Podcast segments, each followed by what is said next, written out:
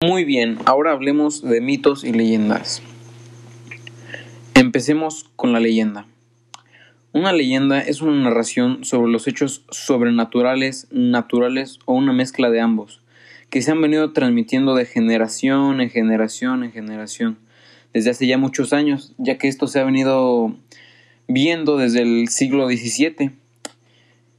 Eh, este puede ser de forma tanto oral como escrita. Generalmente el relato se sitúa de forma imprecisa entre el mito y el suceso verídico, lo que le confiere cierta singularidad. La importancia de las leyendas se basa en que son formas literarias que permiten mantener algunas ideas y formas de, una cultura en particular. Además, son capaces de mostrar la esencia de una cultura. Además, tanto el mito como la leyenda buscan entender y explicar al mundo y el universo. Muy bien, ahora hablemos del mito.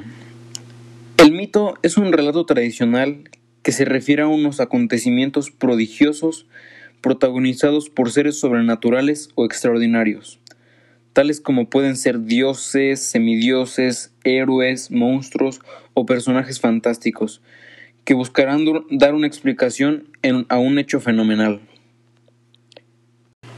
Muy bien, ahora daré unos ejemplos sobre mitos y leyendas. Empecemos con las leyendas.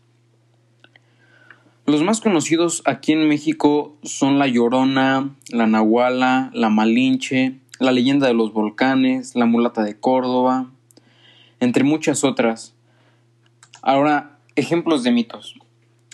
Pueden ser Hércules, la Medusa, Zeus, la diosa Afrodita, Danae, Galatea, la diosa Eris, Ícaro, entre muchas otras. Bien, ahora para finalizar con esto voy a darte a conocer algunos datos que quizás no sabías del Día de Muertos. ¿Por qué se celebra la muerte? La muerte se celebra desde los aztecas, ya que para ellos era una forma de sentirse bien con sus seres queridos y cerca de ellos. Es un patrimonio de la humanidad, ya que en el 2008 la Organización de las Naciones Unidas para la educación, la ciencia y la cultura lo dio a conocer como patrimonio de la humanidad. ¿Por qué se pide calaverita? Desde hace mucho tiempo, desde que se empezó a celebrar el Día de Muertos, eh, en vez de dar dulces, eh, siempre daban frutas como encomienda, vaya. Pero eh, ha, ha, ido cambiando esa tradición y en vez de frutas se han ido dando dulces a los niños que salen a pedir. El Día de Muertos es una tradición totalmente mexicana que se ha ido expandiendo a, otros países que han ido recreando este mismo, esta misma celebración. Otro dato curioso podría ser que en conmemoración a los muertos hacen altares eh, en los cuales dejan ofrendas o cosas, artículos, comida que a los difuntos les gustaba. También es muy, muy del Día de Muertos usar flores de cempasúchil. Bueno, y eso sería todo por el podcast de hoy.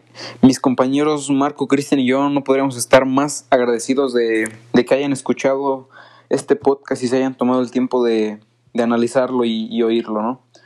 Muchas gracias y pues una recomendación más de mi parte sería que, que pues este, este Día de Muertos no, no salieran porque como sabemos hay hay una enfermedad que no solo es aquí en México, es a nivel mundial y una recomendación mía sería quedarse en casa y adornar la casa en conmemoración al Día de Muertos.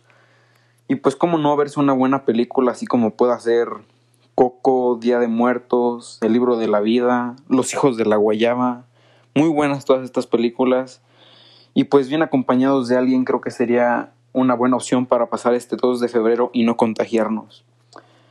Eh, muchísimas gracias por escucharnos y viva Momacoco, claro que sí.